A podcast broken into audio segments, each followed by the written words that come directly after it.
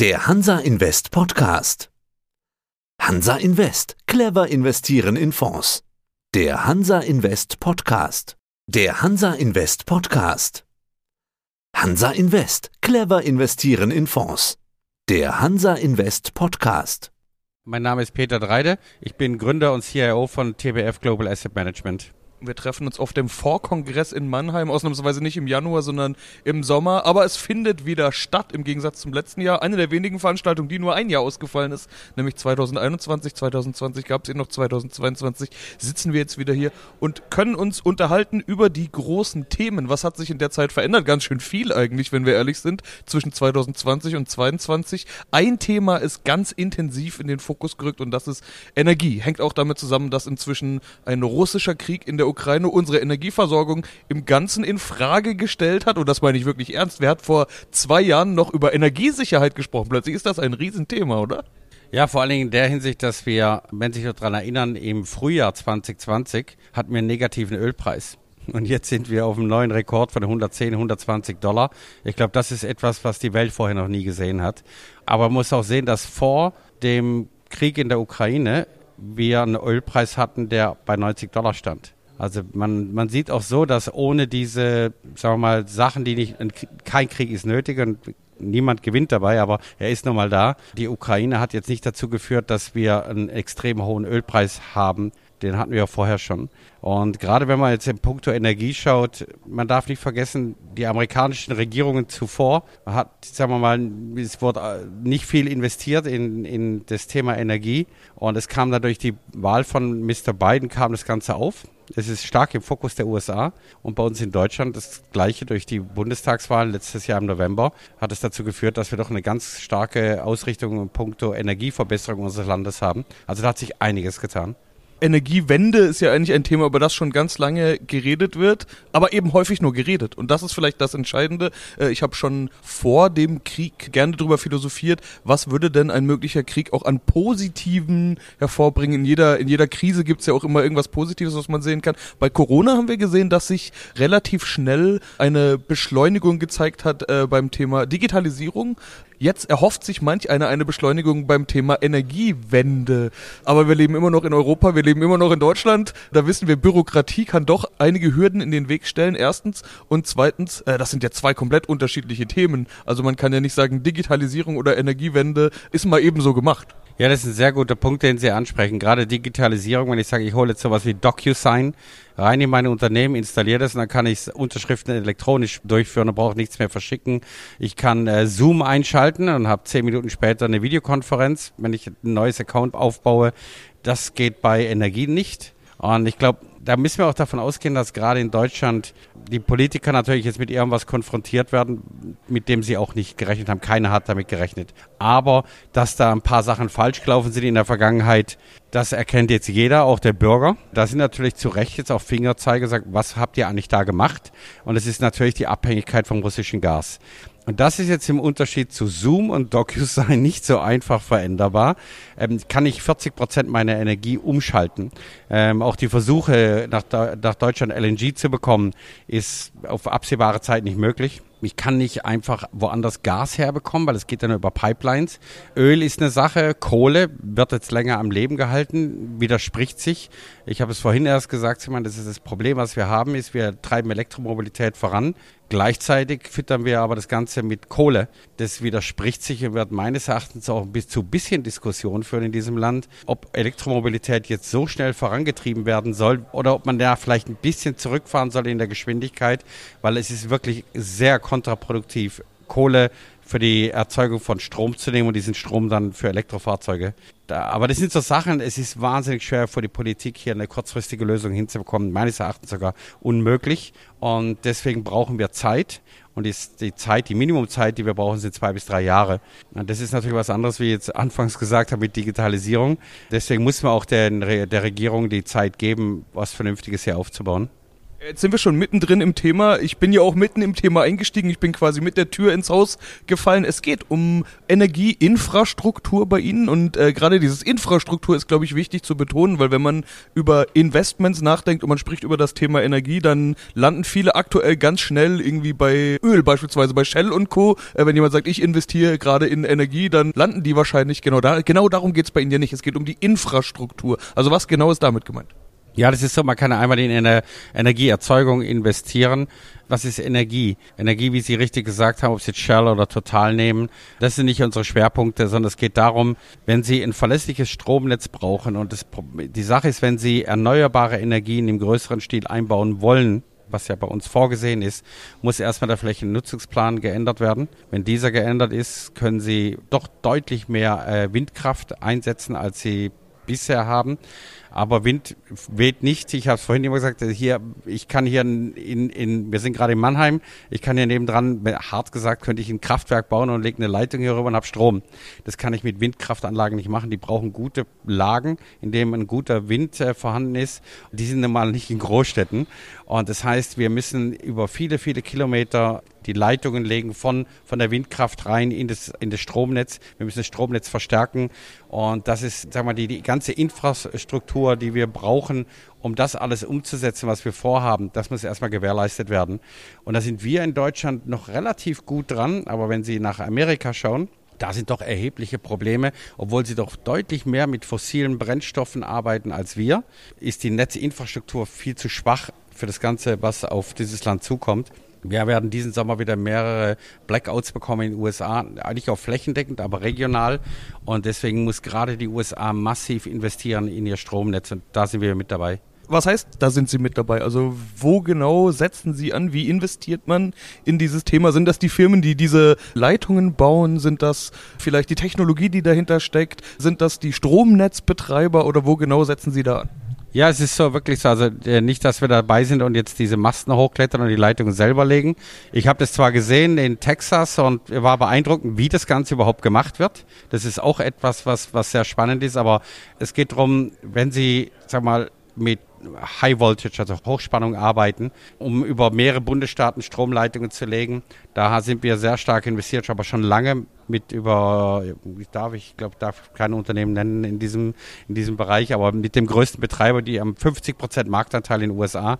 Da sind wir schon lange mit dabei, mit der Nummer zwei auch. Sie brauchen Unternehmen, die die ganzen Transformatoren herstellen, also die ganze Netzinfrastruktur bis hin zu den Netzbetreibern, ganz genau. Ist es ein sehr, sehr stabiles Geschäft. Vor allen Dingen, das ist ungefähr mindestens auf zehn Jahre ausgerichtet, das Ganze einigermaßen in den Griff zu bekommen. Deswegen macht es auch so viel Sinn, hier langfristig dabei zu sein. Ja, da will ich mal über ein paar Probleme in diesem Bereich sprechen, denn auch da und gerade da geht's ja beispielsweise in Deutschland deshalb nicht voran, weil äh, diese Lieferketten-Thematik auch da ganz besonders wirkt. Auch da fehlen Bauteile, auch da fehlen Rohstoffe, auch da fehlen Fachkräfte. Auch einer der Gründe, warum es nicht vorangeht. Wie sehr ist diese Branche von all diesen Themen getroffen? Ja, ist äh, eine gute Frage. Jetzt sagen wir, in der Netzinfrastruktur ist das nicht ein Problem. Arbeitskräfte, es werden ganz gute Löhne bezahlt und die, die Sache ist auch die, wenn Sie mit Hochspannung arbeiten, Sie können nicht einfach Leute holen und sagen, kletter da hoch. Sie müssen sehr, sehr gut ausgebildet sein und deswegen sind die Unternehmen auch darauf aus, sagen wir, die gut zu schulen und dann langfristig an sich zu binden.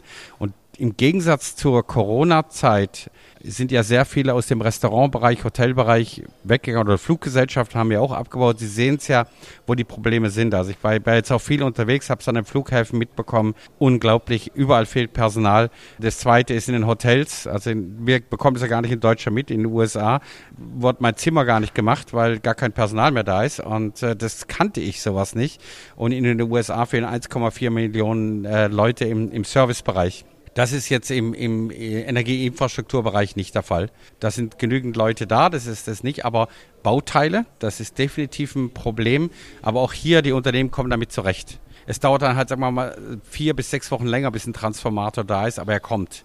Die Lieferketten haben sich jetzt nicht da extrem verändert. Also der, der ist relativ immun. Wo es ein bisschen mehr Probleme gibt, ist im Solarbereich bei der Modulherstellung. Aber auch das bekommt man den Griff. Dann fährt man anstatt drei Schichten zwei Schichten, was manchmal eh effektiver ist für die Unternehmen. Aber es dauert halt alles ein bisschen länger, bis es kommt. Aber es kommt. Jetzt haben Sie viel über die USA gesprochen. Ist das dann dementsprechend auch Ihr Fokus oder ist das einfach nur der Markt, wo gerade am meisten passiert? Ja, definitiv der Fokus. Amerika ist deutlich schneller in der Umsetzung. Ähm, es wurde jetzt erst wieder vor kurzem, vor zwei Wochen, die Verlängerung die, der Credits für, für Solar und Wind äh, verlängert. Wir haben, wie gesagt, die Netzinfrastruktur ist in keinem guten Zustand und Amerika investiert unglaublich viel Geld und Sie haben das Konjunkturprogramm der Amerikaner mitbekommen. Da fließt das Geld gerade. Und in Europa sind andere Probleme. Da haben wir weniger Probleme mit der Netzinfrastruktur, sondern mehr mit der Energieversorgung an sich. Und das ist eben das, was ich eingangs sagte, nicht so schnell umbaubar. Das geht gar nicht. Und deswegen fließen die Mittel auch nicht so, weil man gar nicht weiß, wo man ansetzen soll. Und in den USA ist es viel transparenter, es ist viel mehr, was, was ich gesagt man muss investieren in der Zeit, was heute und jetzt sichtbar ist. Nicht, was in zehn Jahren an Technologien kommt, sondern ich muss hier investieren. Und da ist die USA definitiv ein deutlich besserer Platz als äh, Europa gerade aber auch in Europa gibt es doch solche Programme, um das Ganze voranzutreiben. Auch in Deutschland ist eine Regierung vorhanden, die solche Themen vorantreiben würde und möchte. Okay, es gibt andere Probleme. Natürlich ist der Fokus gerade auf anderen Dingen, aber äh, gerade auf mittelfristige Sicht oder mit Sicht auf die Zukunft, zumal mit Sicht auf, dass man sich unabhängig machen möchte von Amerika, muss doch da auch was passieren. Oder wird, wird, wird doch was passieren, kann man fast sagen. Ja, das ist, ist, Sie haben da vollkommen recht. Und die Sache ist die, die USA setzt um. Sie machen es. Bei uns wird noch diskutiert, weil durch den Konflikt in der Ukraine ist die Regierung jetzt vor den Kopf gestoßen worden innerhalb von kürzester Zeit. Man darf nicht vergessen, es ist erst vier Monate her. Und in diesen vier Monaten kann keine Regierung der Welt was Neues aufbauen. Und man hat ja erst anschließend herausgefunden, was alles gemacht worden ist in der Vergangenheit von gewissen Leuten in der Verantwortung, um das mal so auszudrücken, wie stark wir uns mit Russland äh, ins Bett gelegt haben. Und das wird uns jetzt zum Verhängnis. Das kann nicht gedreht werden in kurzer Zeit. Und deswegen, was weiß ich, was in zwei, drei Jahren ist? Warum soll ich jetzt in irgendwas investieren, was ich nicht weiß, was auf mich zukommt? Ich weiß nur, daran wird gearbeitet und wir beobachten das. Und wenn wir sehen, dass die Schritte gemacht werden, X, Y, Z, dann werden wir definitiv auch europäische Unternehmen reinnehmen, die dann genau das umsetzen. Aber momentan ist kein Plan da, wie sowas aussehen soll. Warum soll ich dann Geld aus den USA abziehen, wo ein Plan ist, um hier zu investieren in ein Vakuum momentan?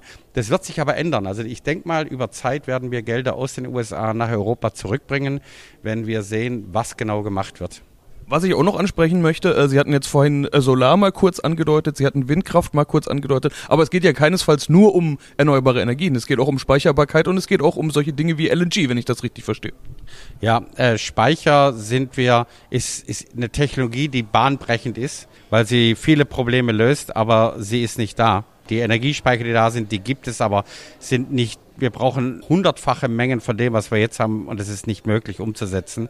Äh, das zweite, Wasserkraft ist immer etwas, aber auch hier ist es sehr, sehr schwer umsetzbar und deswegen ist äh, sogenannte Speicher, Batteriespeicher noch keine Lösung, auf die wir setzen sollten am Ende des Tages sind auch dafür natürlich Investitionen nötig, wo erstmal irgendwo die Gelder herkommen müssen. Wir sind in einem Umfeld, in dem die Zinsen steigen, zumindest in den USA. In Europa wird das voraussichtlich auch nachziehen, so will ich es jetzt mal ganz vorsichtig formulieren.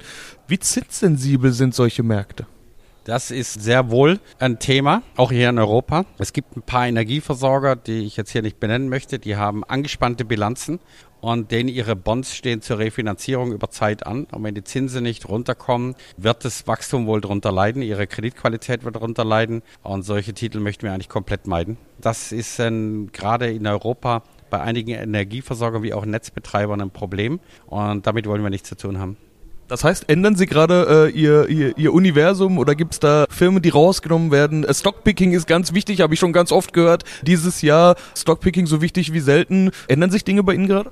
Ja, das haben wir auch umgesetzt. Sie haben recht. Also wir haben jetzt gerade die Werte, die ich Ihnen genannt habe, wo, mit dem Zinsanstieg in der Höhe hatten wir jetzt auch nicht gerechnet. Bei uns, wir hatten eigentlich mehr die zweieinhalb Prozent anvisiert. Aber auch von 0,5 auf zweieinhalb Prozent in zehnjährigen zu gehen, ist ein Wort. Jetzt sind wir fast bei dreieinhalb gelandet. Viele Corporate Bonds sind über die 5%-Hürde ge gerutscht. Das macht für viele Unternehmen das Leben schwer und wir haben diese Werte schon vor ein paar Wochen komplett rausgenommen aus dem Portfolio, als sich diese Zinswende angedeutet hat. Ich will mal so eine Art Ausblick äh, versuchen. Was, was erwarten Sie in diesem Bereich? wir haben ein ganz unsicheres Umfeld an ganz vielen äh, Stellen, in ganz vielen Regionen. Sie haben jetzt ja vermehrt über die USA gesprochen. Da hat man jetzt vielleicht nicht so sehr das geopolitische Risiko, wie wir das in Europa haben. Aber die Risiken, die sind ja vielfältig. Wie optimistisch sind Sie gerade? Jetzt äh, Sommer 2020, vor Kongress 2020, Mannheim. Äh, wenn ich Sie jetzt heute frage, wie optimistisch blicken Sie in die Zukunft? Also es ist ja generell, wenn Sie jetzt sagen wir mal ein Fondsmanager sind für einen Themenfonds, dann müssen Sie natürlich immer bullish sein, sonst kauft Ihnen ja keiner die Story ab. Für Spaß beiseite. Es ist so, wir haben jahrelang versäumt, die Energiepolitik vom Mix her so aufzubauen, wie es sein sollte. Und ich gehe mal davon aus, dass die Politik erkannt hat, dass sie dort was ändern muss. Und es wird auch geschehen. Und dadurch diese Investition, wie ich eingangs gesagt habe, gehen nicht in zwei, drei Jahren. Wir brauchen mindestens dieses Jahrzehnt, wenn nicht sogar noch mal ein paar Jahre länger, um ein bisschen vom Mix zu verändern, um was Wesentliches zu sehen. Und es ist Rückenwind für einen Sektor, der, der, das ist ja der Vorteil, der ist nicht in einem Jahr vorbei, wie zum Beispiel die Digitalisierung mit Corona viele Tech-Unternehmen sehen Sie ja, leiden jetzt darunter, dass die Corona-Zeit vorbei ist und Leute orientieren sich jetzt mehr um. Energie ist dermaßen wichtig. Ich habe auch vorhin in einem anderen Gespräch gesagt, Energie ist elementar für unser Leben. Energie stellt ja auch Nahrungsmittel her, wenn man es so nimmt. Wir brauchen Energie. Und das ist den Leuten wirklich bewusst geworden. Also jedem einzelnen Menschen. Und das heißt, wir haben Rückenwind für den Sektor nicht nur von Aufträgen her finanzieller Art, sondern auch moralisch und geistig und, und an Willen da, was zu verändern. Und bessere Voraussetzungen kann man für keinen einzigen Sektor haben. Also für mich der Top-Sektor für die nächsten Jahre. Und das Schöne ist ja beim Investment, es ist ja nicht nur für ein, zwei Jahre wieder drin, sondern wir brauchen sehr lange. Und wenn man da, sagen wir mal, das vernünftig anlegt, das Geld als Fondsmanager, dann kann man da über wirklich, glaube ich, vernünftige Renditen erzielen. Ja, das nehme ich doch mal als Schlusswort, Herr Dreide. Vielen Dank. Dankeschön. Das war der Hansa Invest Podcast. Clever investieren in Fonds. Das war der Hansa Invest Podcast. Clever investieren in Fonds.